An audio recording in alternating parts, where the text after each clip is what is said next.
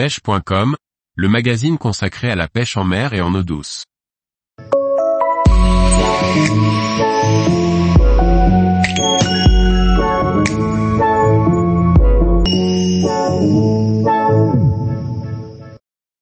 Un nouveau titre de meilleur pêcheur et marqueur d'espadon pour Samuel.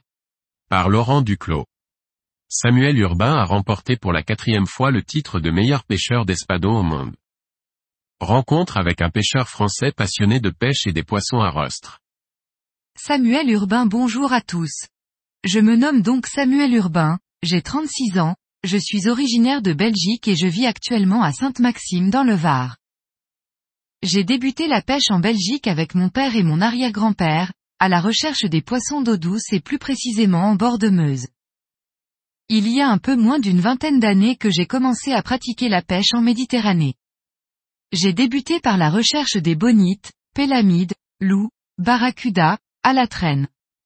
Quelques années plus tard, je me suis initié à la pêche au thon, au large des îles d'Hyères en traîne rapide ou au broumé, mais aussi à la pêche de la céréole et du denti en traîne lente au vif, jig et leur souple.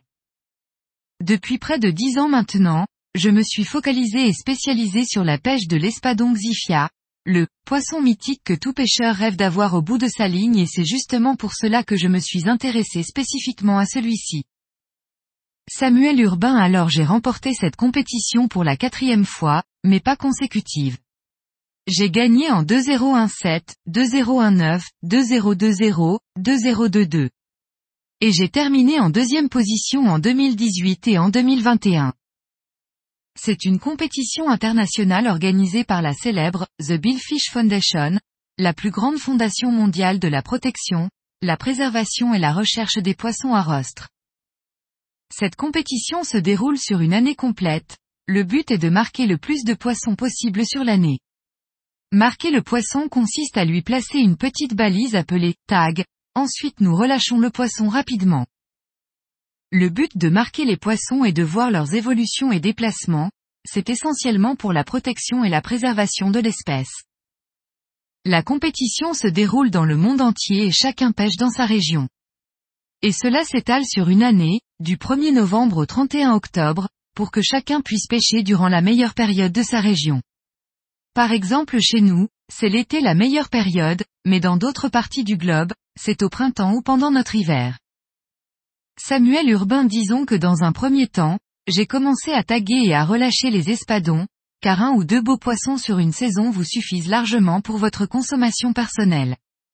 Et puis est arrivée une protection encore plus importante de l'espèce en suivant certaines recommandations de l'ICAT qui nous a dirigés vers un 100% no-kill.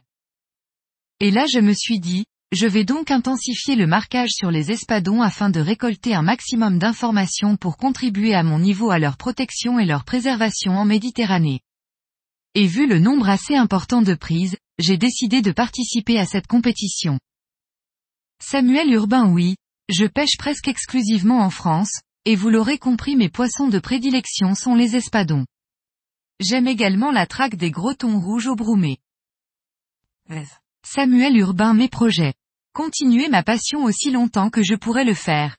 Et pourquoi pas encore d'autres titres dans les années futures. Transmettre ma passion à mon fils s'il le souhaite. J'aimerais devenir guide de pêche dans le but de partager ma passion pour le Xifia et ainsi pouvoir accueillir des pêcheurs du monde entier afin qu'ils puissent se confronter à ces colosses méditerranéens. Mais malheureusement, je manque actuellement de temps en vue d'obtenir les brevets nécessaires pour exercer ce métier qui nécessite une longue formation.